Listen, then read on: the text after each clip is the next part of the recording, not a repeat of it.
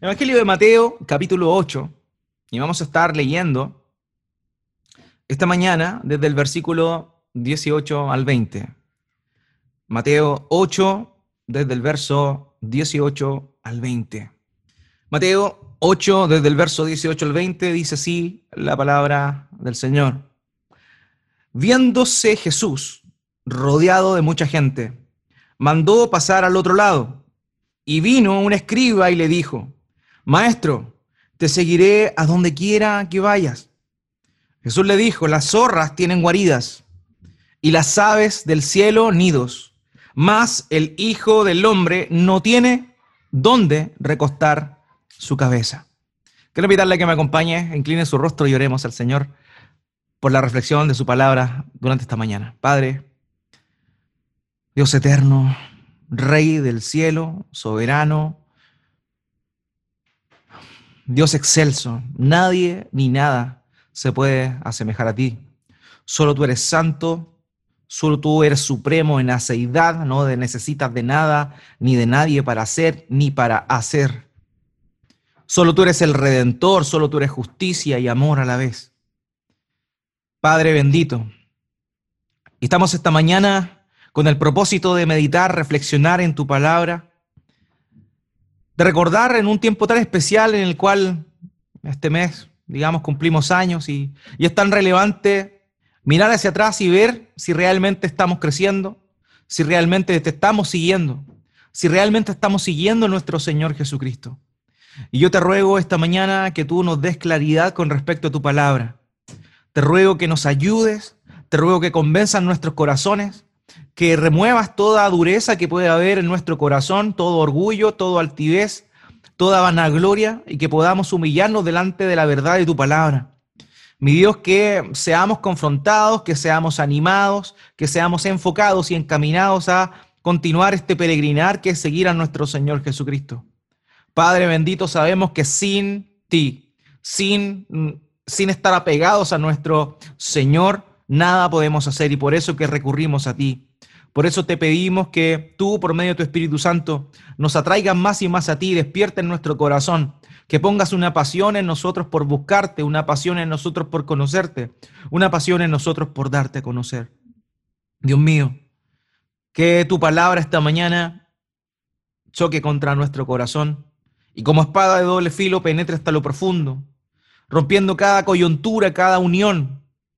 Padre, que tu espada, que es como un martillo que rompe y quiebre y parte la piedra, de la misma manera parta nuestro duro corazón si es que así se encuentra.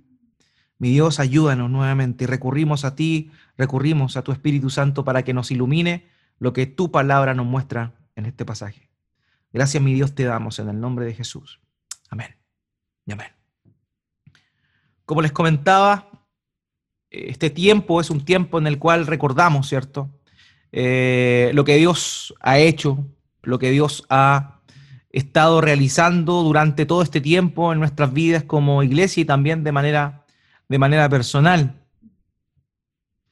Cumplir tres años para un niño es algo importante. Un niño, cuando cumple tres años, ya eh, pasa, ya terminó eh, su etapa de infancia y comienza ya a un aprendizaje más eh, profundo, comienza a manejar más conceptos, su lenguaje comienza a evolucionar, sus palabras, sus expresiones, las manifestaciones de sus sentimientos también. La etapa de los tres años es una etapa dentro del desarrollo de una persona, es muy importante. También lo es para, para la iglesia y por ese motivo es que no debemos nosotros olvidar, debemos recurrir a su palabra para eh, no perder nunca. Eh, el propósito por el cual estamos reunidos, el propósito por el cual nosotros somos iglesia.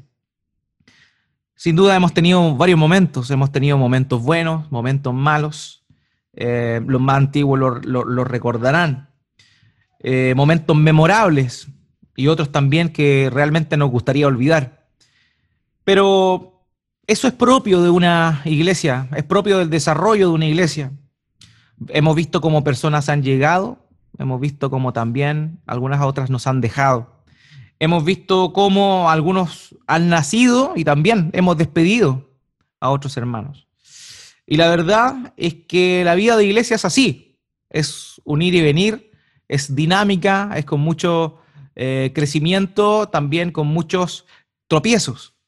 Ahora bien, nunca debemos olvidar que en todo crecimiento eh, está de la mano de el seguir a nuestro Señor Jesucristo y es por eso que durante este tiempo vamos a estar concentrándonos en esta, en esta temática de seguir a nuestro Señor Jesús. Hemos aprendido mucho durante este tiempo, varias cosas. Creo que ninguno de nosotros puede decir que no, no ha aprendido. Pero también es importante que analicemos nuestro corazón, analicemos nuestro crecimiento, el caminar que hemos llevado hasta el momento, y nos volvamos a la palabra de Dios para ver qué significa seguir a nuestro Señor, qué significa eh, permanecer en la fe, qué significa seguir siendo parte de una iglesia local como lo somos ahora. Cuando leí este pasaje por primera vez, se me vino a la mente casi de manera inmediata una, una escena de, la, de, una película de Spider-Man, eh, Regreso a casa.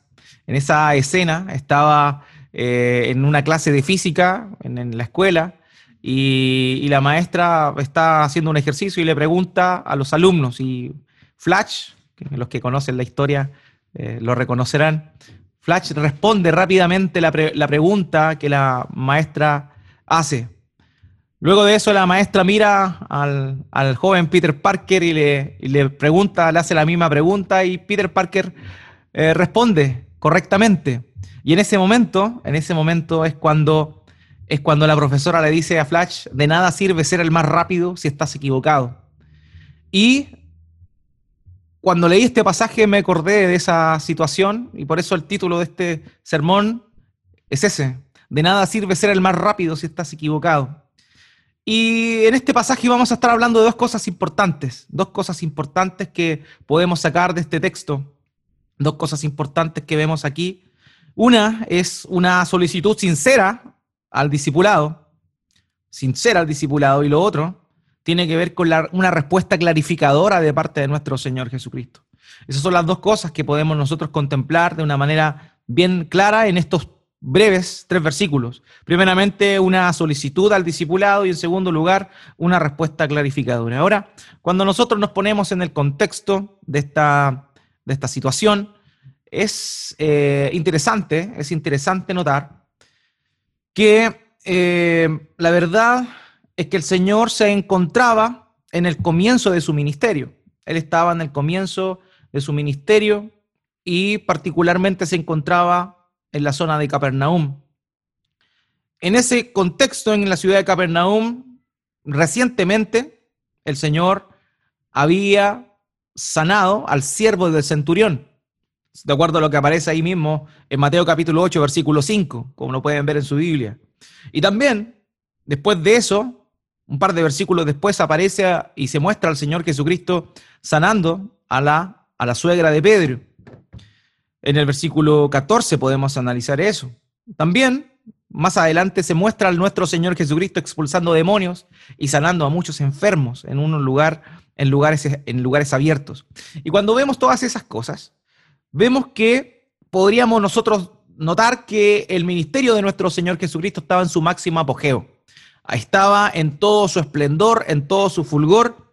No había, no había noticia en ese momento más importante en aquella zona que lo que nuestro Señor Jesucristo estaba realizando. Su fama había crecido y las noticias de sus sanaciones, ¿cierto? En aquel entonces eran como los breaking news de nuestros tiempos. Todas las personas comentaban lo que Jesús estaba haciendo y el nombre de Jesús y su popularidad se habían extendido a muchas personas. Ahora bien, era obvio, era obvio que eso llamara la atención de muchas personas y cuanto más lo hizo también de alguien bastante particular, en este caso, como lo acabamos de leer, de un escriba. Un escriba.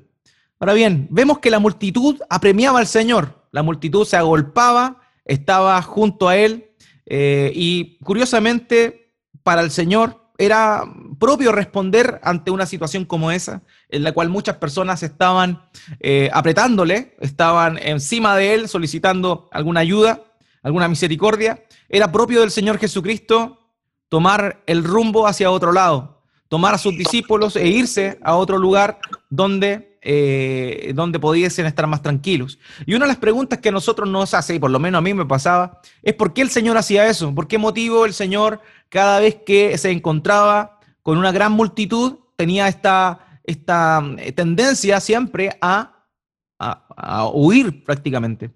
Y la verdad es que sanar a las personas y atender sus necesidades era algo que necesitaba mucho esfuerzo de parte de él y también tiempo. Imagínense las multitudes pidiendo favores y con la misericordia de nuestro Señor era imposible negarse a extender favores a las personas que estaban reunidas en ese lugar. Pero también había otra razón, que de acuerdo al texto y todas las veces que vemos nosotros que el Señor Jesucristo hace eso, es mucho más interesante. La misión principal de nuestro Señor en esos tres años y tanto de ministerio fue discipular, fue guiar a sus discípulos, instruir a sus discípulos, prepararles para lo que se les venía. Ellos iban a tener tres años y medio prácticamente de capacitación para que después ellos simplemente, guiados por el Espíritu Santo, pudiesen llevar a cabo la obra de la proclamación del Evangelio a todo lugar.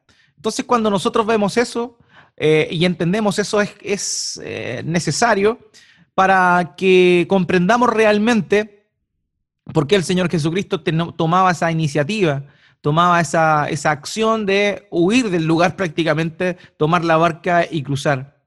Ahora, el Señor Jesucristo le gustaba estar tiempo con sus discípulos. Él sabía que para formar un discípulo se necesitaba mucho tiempo.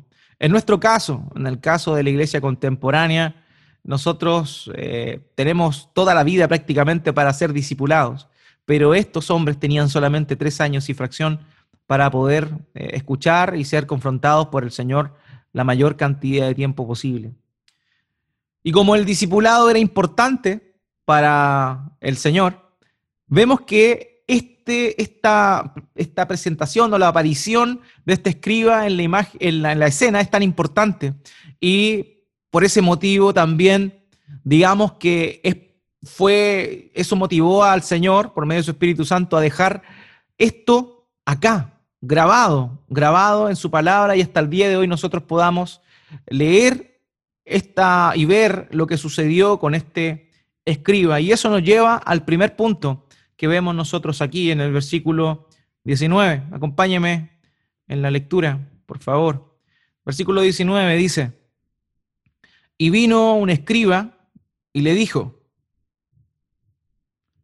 Maestro, te seguiré a donde quiera que vayas.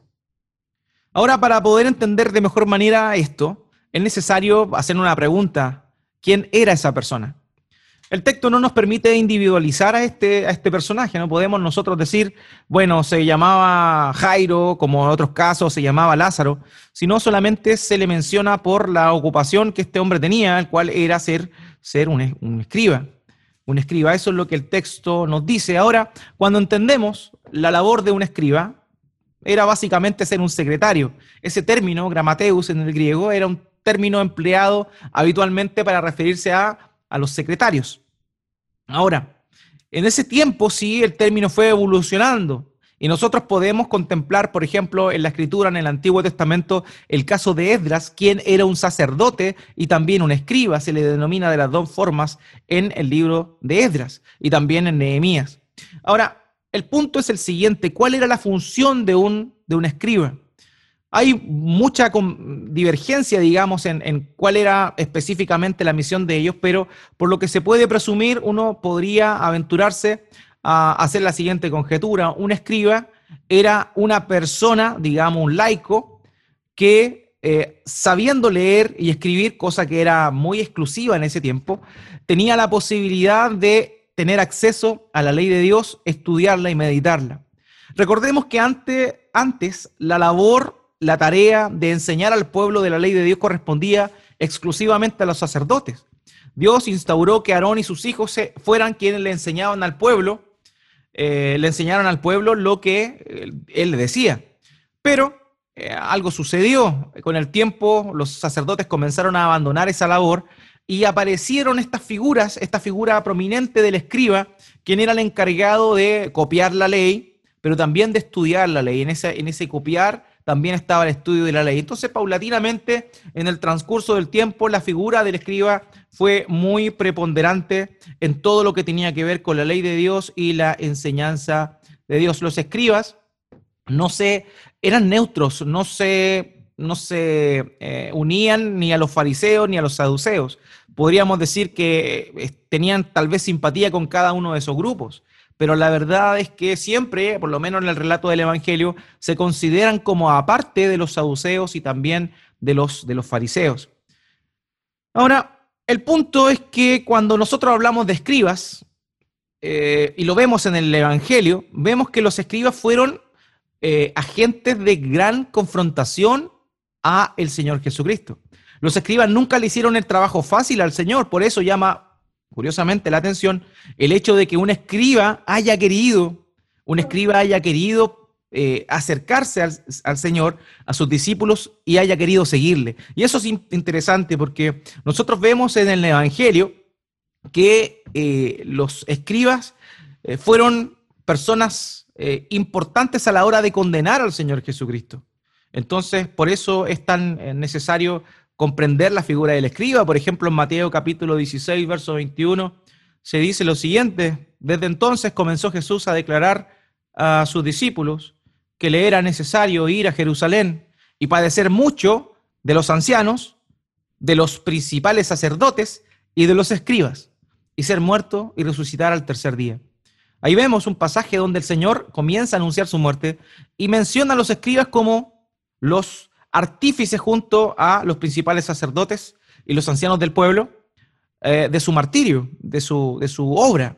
También en Mateo capítulo 20, versículo 18, cuando el Señor Jesucristo vuelve a, a anunciar su muerte, también los incluye ahí. Él dice, he aquí subimos a Jerusalén y el Hijo del Hombre será entregado a los principales sacerdotes y a los escribas y le condenarán a la muerte. Entonces vemos que los escribas tuvieron gran participación en lo que fue la, la condena de nuestro Señor Jesucristo. Y también el Señor no tuvo una actitud muy positiva para con los escribas. Recordemos también que en el Evangelio, tanto a los fariseos como a los escribas le llama hipócritas, generación hijos de víboras. Entonces vemos que había de alguna manera una tensión entre los escribas y el Señor Jesucristo, pero cuando estamos hablando de Mateo 8, es común que Pensemos en el principio del ministerio de nuestro Señor Jesucristo, donde su popularidad se había extendido y que obviamente eh, llamó la atención de este hombre, este escriba que se encontraba en ese lugar. Ahora, una de las cosas que llama la atención de este hombre son las siguientes. Em, cuando Jesús dice, pasemos al otro lado del lago, aparece él en la escena. Quizá probablemente estaba muy atento a las palabras de Jesús y tal vez escuchó que el Señor le dijo eso a alguno de sus discípulos. Y por ese motivo él se acercó, porque vio que ellos se iban a ir y él quería partir con ellos. Esa es una de las razones tal vez por las cuales sucede esto precisamente en ese momento, cuando están prontos a cruzar de un extremo del río al otro. Ahora, lo que hizo el escriba nosotros lo podemos desglosar en tres pasos, en tres pasos importantes que también nos van a llevar a nosotros a la reflexión. Fíjense que lo primero que hace el escriba es reconocerle como maestro. Él le dice maestro, le llama maestro. Y eso es algo muy importante porque cuando el Señor Jesucristo eh, era, digamos, eh, despreciado por, por, por los, todos los fariseos y también los escribas y la gente importante, entonces cuando Él le llama maestro, Él está reconociendo en Él una autoridad. Y eso sí, es muy interesante, que un escriba que conoce la ley de Dios se acerque a este hombre de aproximadamente treinta y tantos años y le pide ser su discípulo. Era algo totalmente que llamaba la atención. Él le reconoce como maestro. Llamarle maestro implicaba aceptar su autoridad, implicaba también sentarse a sus pies y con el ánimo de escuchar su enseñanza y obedecer la enseñanza del Señor Jesucristo. Entonces, es algo importante lo que estaba haciendo este escriba. No era algo menor, entendiendo la condición o el estatus que él tenía. El segundo elemento que vemos nosotros aquí en el escriba es la siguiente. Él quiere voluntariamente seguirle. Y eso es bastante interesante porque cuando nosotros vemos en el Evangelio, es común ver eh, que es el Señor Jesucristo quien escoge a sus discípulos. Él se encuentra paseando por la ribera del, del lago, perdón, y ve a Andrés y Pedro y los llama a seguirle. Es él cuando luego de eso ve a Jacobo y a Juan, les llama a seguirle. Vemos también cuando va y encuentra a Leví sentado en el banco de los tribunos y él le dice, sígueme. De manera que lo común era que el Señor Jesucristo escogiera a sus discípulos. Pero aquí vemos una actitud proactiva de parte de este hombre. Vemos que él mismo es quien le dice a el Señor, te voy a seguir donde quiera que tú vayas. Y eso es muy importante. Y debemos entender eso de una manera positiva, pero también de una manera, de una manera digamos, neutra. Neutra me refiero a que en realidad ciertamente hay un interés de parte de las personas de seguir a Cristo.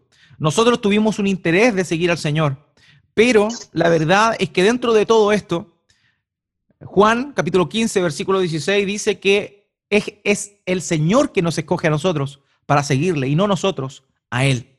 Juan 15, 16 dice, no me elegisteis vosotros a mí, sino que yo os elegí a vosotros y os he puesto para que vayáis y llevéis fruto, y vuestro fruto permanezca, para que todo lo que pidierais al Padre en mi nombre, Él os lo dé.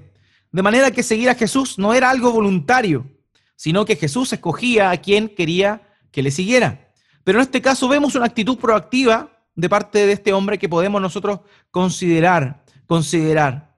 ¿Cuántas veces nosotros, ya habiendo seguido a Cristo, creído en Cristo, tenemos esa disposición para, para seguirle? Esa disposición que este hombre manifestó, creo que es algo que debiese a nosotros, em, eh, por lo menos, hacernos reflexionar en función a la eh, actitud que tuvo este escriba para con, para con el Señor Jesucristo. De manera que esta proactividad de parte de él es reconocida y por ese motivo también es que tenemos esta historia en nuestras Biblias hasta el día de hoy podemos reconocer la proactividad. El tercer punto que vemos nosotros aquí en la actitud de este escriba es que él tuvo una disposición sin límites, hermanos una disposición sin límites. Él le dijo, donde quiera que tú vayas, te voy a seguir. Y evidentemente eso es, eso es loable, es loable. Tiene una actitud de disposición completa, lo cual, vuelvo a repetir, es necesario que nosotros analicemos, ¿estamos dispuestos realmente como este escriba, viendo lo positivo que él hizo, a seguir a Jesús? ¿Tenemos esa disposición? ¿Tenemos esa presteza? Tenemos esa actitud de decir, Señor, yo te sigo donde quiera que vayas y no importa cuáles sean las condiciones. Eso es algo importante que tiene que hacernos reflexionar esta mañana y siempre, hermanos queridos. Eh, estamos en un momento mm, extraño, difícil, un poco turbio, un poco confuso. Eh, situaciones que como iglesia, ¿cierto? Hay gran debate con respecto al, al, reunirse, al no reunirse y todas esas cosas. Pero lo importante de esto es, si ¿estás siguiendo a Jesús? ¿Estás siguiendo a Jesús? en este tiempo? ¿Sigues la comunión con los santos en este tiempo? ¿Tienes interés en seguir a Cristo y en eh, seguir creciendo con tus hermanos pese a que existe la limitación de no estar eh, juntos reunidos en el mismo lugar? Y eso es algo que debemos preguntarnos. Por lo menos el escriba tenía aparentemente esa, esa disposición a hacerlo. ¿Es un gozo para ti seguir al Señor Jesucristo o es una carga seguirle? Eso es importante que lo analicemos. Pero luego de esto, viene, luego de la solicitud de este discípulo, o aspirante a discípulo, de querer seguir al Señor, viene lo más asombroso, que es la respuesta clarificadora. Y eso lo vemos en el versículo 20. Acompáñeme ahí en el versículo 20 de Mateo 8. Dice, Jesús le dijo, las zorras tienen guaridas y las aves del cielo nidos mas el Hijo del Hombre no tiene dónde recostar su cabeza. Hermanos míos, lo primero que nosotros vemos ahí en la respuesta de nuestro Señor es que las condiciones para seguir a Cristo no las ponemos nosotros.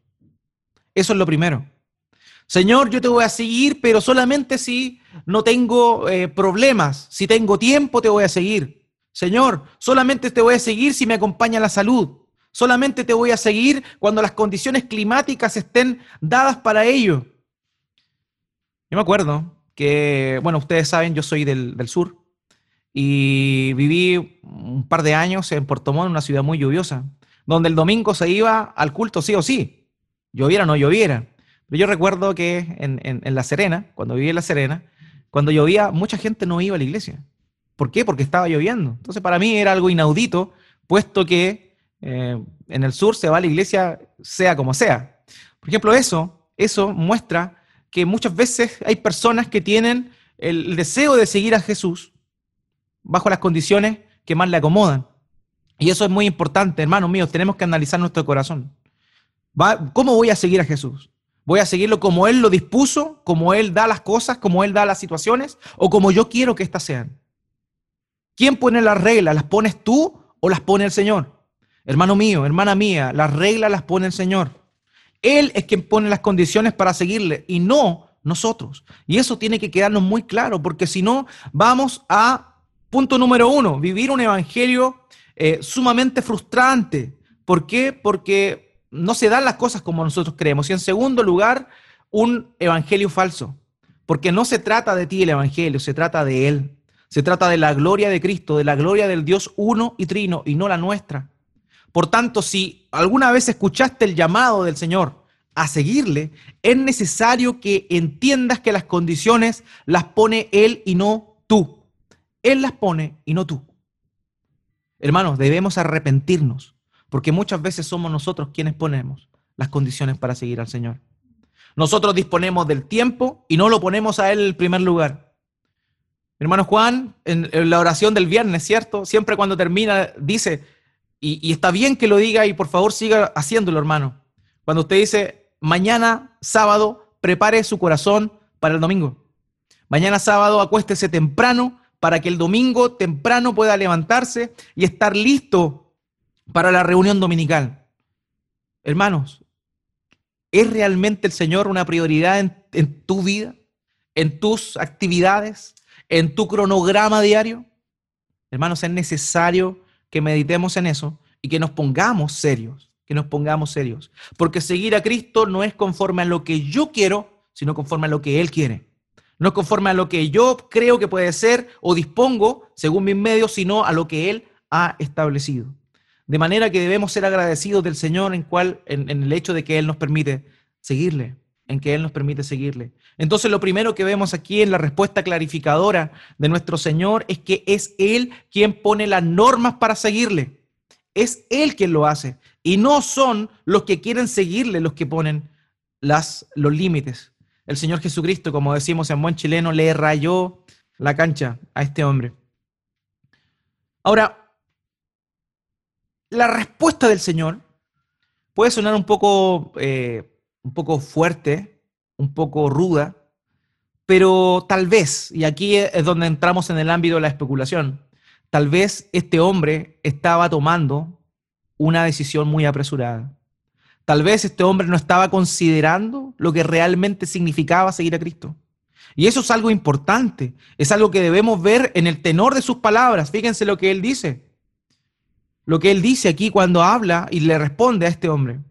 Hermanos, debemos tener cuidado con ser precipitados. Debemos tomar decisiones de una forma consciente. El llamado a seguir a Cristo no es simplemente una invitación a que las personas sigan a Cristo y en el camino vamos viendo qué pasa.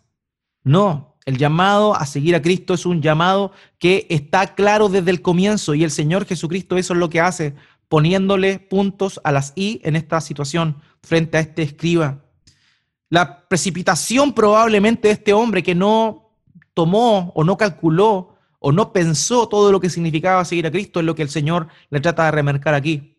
Recordemos que en otros pasajes en la Escritura el Señor le dice, le enseña a sus discípulos que deben tomar en cuenta el costo antes de seguir a Cristo, antes de seguirle. Él le dice, vean bien si van a construir, si tienen todo lo necesario para construir. No vaya a ser que habiendo comenzado queden a medias y la gente se burle de ustedes, parafraseando lo que el Señor les enseñó a sus discípulos.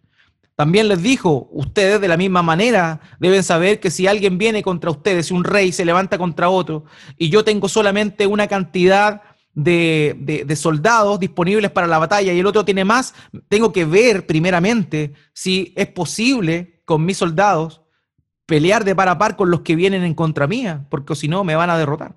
Parafraseando también nuevamente esa, esa enseñanza de nuestro Señor. Hermanos, es necesario que, entendamos eso.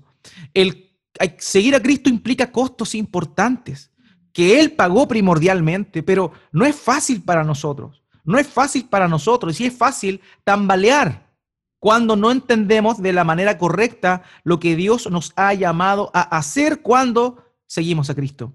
Entonces eso es primeramente importante. Tenemos que tener cuidado nosotros particularmente con ser precipitados. La precipitación fue algo que marcó la vida de muchas personas. Vemos, ¿cierto?, el caso de Jefté. Jefté, un juez de Israel que pidió eh, para que Dios le diera la victoria en una batalla, decidió consagrar al primero que saliera al encuentro luego de la victoria. Lo hizo precipitadamente, salió su hija y tuvo que despedirse. Toda la vida de su hija, producto de haber hecho una, un compromiso precipitadamente. También vemos el caso de Saúl, el primer rey de Israel, que falló una vez y otra vez precisamente por ser precipitado, por no considerar lo que realmente implicaban sus acciones. No esperó a Samuel para ofrecer sacrificio maldijo a aquel que comiera antes de que él derrotara a sus enemigos, y su hijo comió sin saberlo, lo cual trajo maldición sobre su hijo y producto de eso también posteriormente falleció. Vemos a personas que han cometido errores grandes por ser precipitados, y el Señor no quiere que los que le sigan cometan esos errores. El Señor quiere que los que le sigan sepan a lo que van. Hermanos míos, debemos saber a lo que vamos. Seguir a Cristo no es fácil, seguir a Cristo no es sencillo, seguir a Cristo no está carente de dificultades.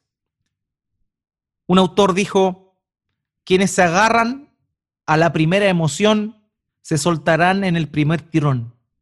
Y eso es verdad. Hay mucha gente que sigue a Cristo porque le parece que va a vivir una vida ordenada, una vida, eh, digamos, eh, dentro de un marco ético y moral correcto pero solamente están considerando eso y no están realmente siguiendo a Cristo, porque no están al tanto de lo que implica seguirle. Hermanos míos, seguir a Cristo es algo complicado. Seguir a Cristo es algo de vida o muerte. Muerte a la vieja vida y anhelo y búsqueda de la vida venidera que está en aquella conquista de las cosas celestiales que no vemos. Hermanos míos, es necesario que entendamos eso. Porque también hoy, tristemente, se predica un evangelio marquetero, un evangelio que busca llamar la atención de las personas, un evangelio donde se predica y los cultos son conciertos de rock, un, un pseudo evangelio en el cual eh, se habla de evangelismo explosivo, donde no importa, no importa el tipo de persona, no importa lo que creen, lo importante es que lleguen. Vivimos en una concepción de mega iglesia donde la verdad es que no nos interesa si realmente esas 10.000 personas están siendo discipuladas, sino que lo que nos importa es que tengamos el auditorio más grande de la ciudad. Ese es lo que tristemente ocurre hoy. ¿Y por qué pasa eso? ¿Cómo se da eso? Porque realmente no se muestran las condiciones de seguir a Cristo. Nadie puede seguir a Cristo realmente si no conoce a qué va. Y el Señor, fíjese, estamos comenzando su ministerio, las multitudes le seguían, para su ministerio quizá era bueno que un escriba, alguien importante dentro de la ciudad, dentro de la, de socialité de la época, estuviera en sus filas. Tal vez le daba la oportunidad de alcanzar a otros escribas y ser más popular todavía. Pero el Señor Jesucristo no quiere que le sigan por emoción. El Señor Jesucristo quiere que le sigan con conocimiento, con convicción. Quiere que le sigan sabiendo a lo que van. Y eso es realmente lo que está pasando aquí. Es interesante porque este escriba era un hombre importante, era un hombre letrado, era un hombre conocedor de la ley de Dios, lo reconoce como maestro, pero también tenía un estándar de vida buenísimo, buenísimo. Imagínense la vida de él entre medio de personas importantes, enseñándole a la gente, y a la vez em, teniendo eh, o viviendo básicamente del estudio y eh, sobreviviendo de eso. Él vivía en una comodidad, digamos, bastante considerable para lo que se vivía en ese tiempo. Recordemos que en aquel entonces la vida de las personas era básicamente la pesca, la agricultura y un poco lo que es la carpintería. Y las personas eran muy pobres, pero los escribas tenían una posición elevada un nivel de influencia importante. Él estaba cómodo en sus libros. Y él sinceramente hizo esa, esa petición de seguir a Cristo. Pero era necesario que este escriba se diera cuenta que seguirle no era fácil, que seguirle no era una vida de comodidades como la que estaba viviendo. Hermanos míos, el mismo llamado. Seguir a Cristo no es sencillo, no es fácil. Seguir a Cristo implica negación. El Señor responde lo siguiente. Las zorras tienen guaridas y las aves del cielo nidos, mas el Hijo del Hombre no tiene dónde recostar su cabeza. El Hijo del Hombre no tiene dónde recostar su cabeza. Ahora la pregunta que se nos viene inmediatamente a la mente es esta. ¿Realmente el Señor no tenía dónde dormir? ¿No tenía dónde alojar? Y la respuesta es que sí, lo tenía.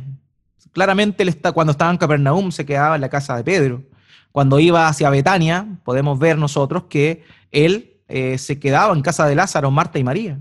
Por tanto, sí tenía dónde dormir, dónde descansar. Pero ¿a qué se refiere realmente el Señor Jesucristo? El Señor Jesucristo se refiere a que Él no sabía dónde iba a estar el día siguiente, ni las comodidades que iba a tener al respecto. Y eso es la vida de fe, hermanos míos. Hoy estamos así, mañana no sabemos. Hoy podemos tener trabajo, hoy podemos estar eh, en una situación cómoda con respecto a nuestra vida eh, cristiana, podemos profesarse cristianos sin tener ningún problema. Pero ¿qué pasaría si perdemos nuestro trabajo, tenemos eh, un déficit económico o financiero importante y aparte comienzan a perseguirnos? ¿Realmente seguiríamos a Cristo? ¿Realmente continuaríamos siguiéndole? Es necesario que tú sepas eso, es necesario que yo sepa eso, que seguir a Cristo tiene costos importantísimos de negación, de negación. Hoy podemos estar bien, pero mañana no lo sabemos. Por eso hoy, hermano, hermana, te digo, ¿crees tú que seguirías a Cristo si la situación cambiara? ¿Seguirías con el mismo ánimo, con el mismo deseo? Estar con el Señor, tener comunión con Él, disfrutar y deleitarte en su palabra tener comunión con tus hermanos. Si la situación cambiara, debemos reflexionar, hermanos. Debemos pensar, analizar nuestro cristianismo, cómo estamos siguiendo a nuestro Señor y verdaderamente ponernos a disposición de Él. Rogarle que nos ayude a seguirle y que nuestra determinación sea clara, que nuestra determinación sea firme y que no claudiquemos ante nada. Seguir a Cristo implica renunciar. Seguir a Cristo implica no saber lo que va a pasar el día de mañana. Grosso modo lo sabemos, pero los tiempos son de Dios. Sabemos que el cristianismo será perseguido. Sabemos que probablemente se nos van a cerrar muchas puertas en un tiempo más. Sabemos que quizá, quizá, hermano, y con esto lo digo de corazón y con toda la responsabilidad, probablemente algunos de nosotros, si es que estamos vivos en ese tiempo, seamos martirizados por causa del Evangelio. Ahora yo te digo, hermano, hermana, ¿realmente estás dispuesto a seguir a Cristo? Tienes que saber eso antes de seguirle. En ese trayecto donde muchos se pierden. Lo vemos en la parábola del sembrador, aquellos que fueron sembrados junto al camino. Vemos que vienen las aves del cielo representadas por las mentiras de Satanás y esa semilla no germina. Pero también hay algunos que cayeron en pedregales. Y esos que cayeron en pedregales son aquellos que oyeron la palabra, la recibieron con gozo, pero venida la prueba, la aflicción por causa del Evangelio, vuelven atrás. ¿Acaso eres tú uno de aquellos que están los pedregales? ¿Eres tú uno de aquellos que, claro, hoy día estás feliz, estás contento, pero apenas vengan la aflicción y la persecución por causa del Evangelio, vas a desistir? Yo no te quiero engañar, no quiero que seas engañado. Seguir a Cristo tiene un costo. Seguir a Cristo es perder tu vida. El Señor dijo, todo aquel que me reconozca delante de los hombres, yo también le reconoceré delante de mi Padre que está en los cielos. Pero si tú y yo, yo le negamos acá, si tú y yo nos desviamos del camino, somos fluctuantes, somos cíclicos, a veces estamos bien, a veces estamos mal, a veces estamos animados, a veces desanimados. La verdad es que, ¿cómo será tu vida cuando realmente tengamos que vivir en el rigor de lo que implica seguir a Cristo. Si hoy tambaleas, si hoy no tienes ánimo, si hoy estás cansado, si hoy estás aburrido, créeme que cuando venga la persecución por causa del Evangelio, va a quedar claro lo que eres. Hermano, es tiempo de ser un creyente, de saber lo que se nos viene y vivir conforme a ello. Y agradecer por los tiempos de bonanza, por los tiempos de tranquilidad como los de ahora. Y aprovechar de buscar al Señor, de predicar de Cristo, hermano. Es el tiempo hoy de predicar de Cristo.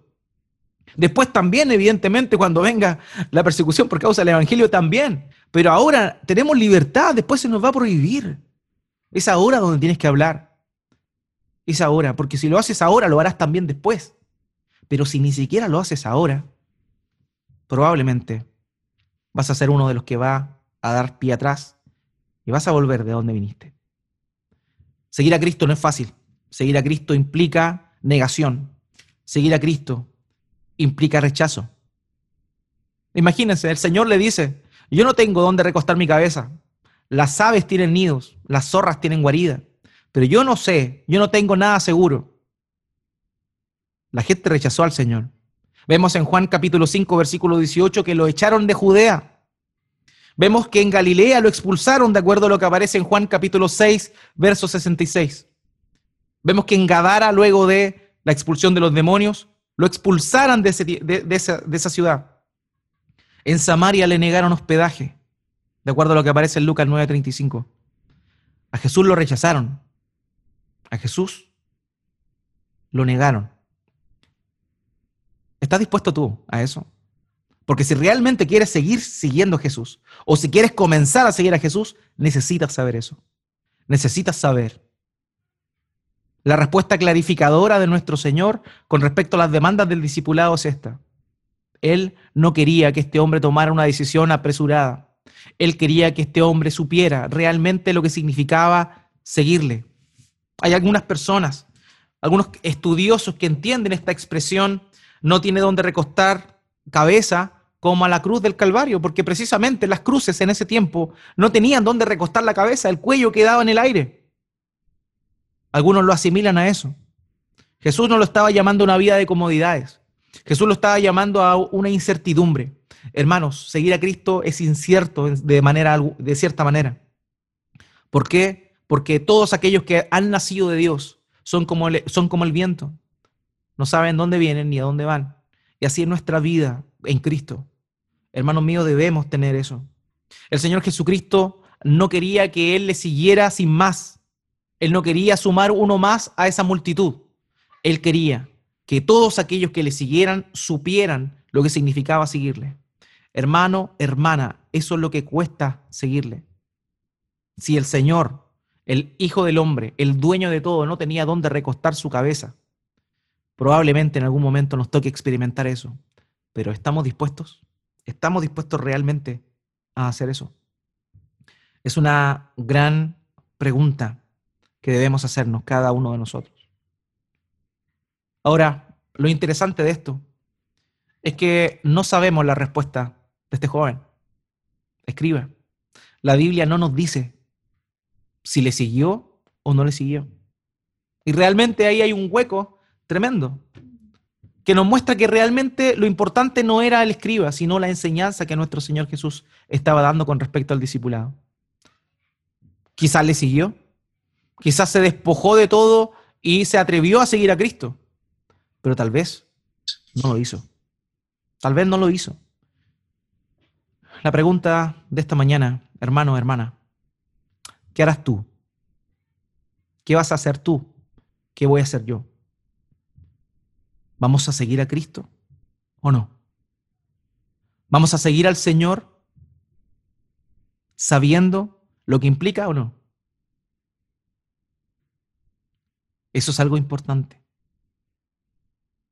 Porque al nuestro Señor Jesucristo, el cumplir la voluntad del Padre le costó su vida, le costó la cruz.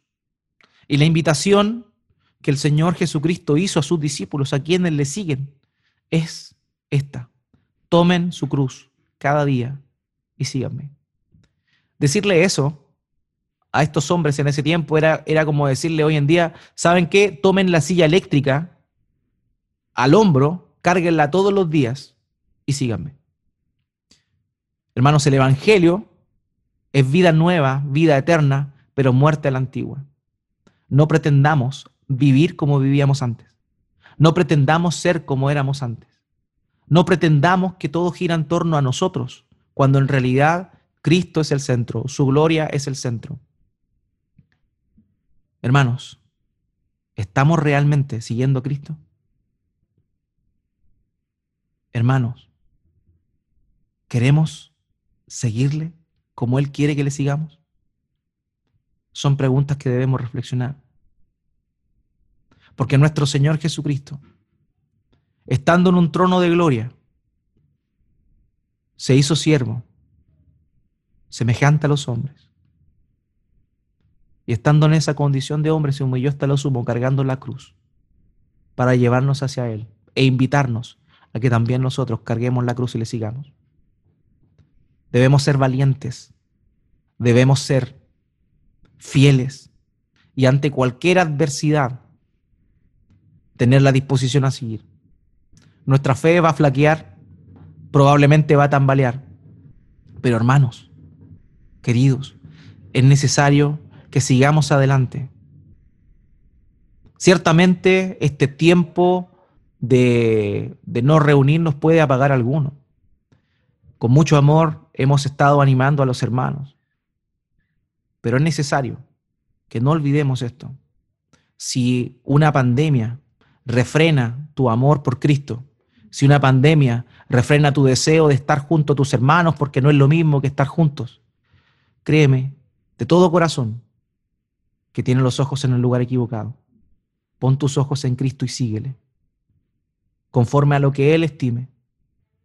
Si hoy por hoy tenemos esta posibilidad de hacerlo por este medio, sigámosle por medio, por medio de esto.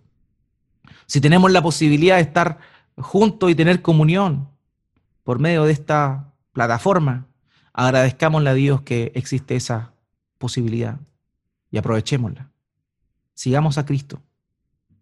Neguémonos a nosotros mismos. Hermanos, ese es el llamado para esta mañana, para cada uno de nosotros, a seguirle, sabiendo el costo que eso implica, sabiendo la negación, sabiendo la incertidumbre que tal vez venga en el futuro. Pero ya basta de ser niños fluctuantes, ya basta de seguir eh, pensando en un evangelio eh, a mi medida, conforme a lo que yo estimo.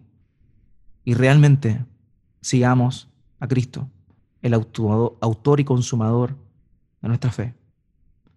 Quiero invitarle a que incline su rostro y oremos a nuestro Señor.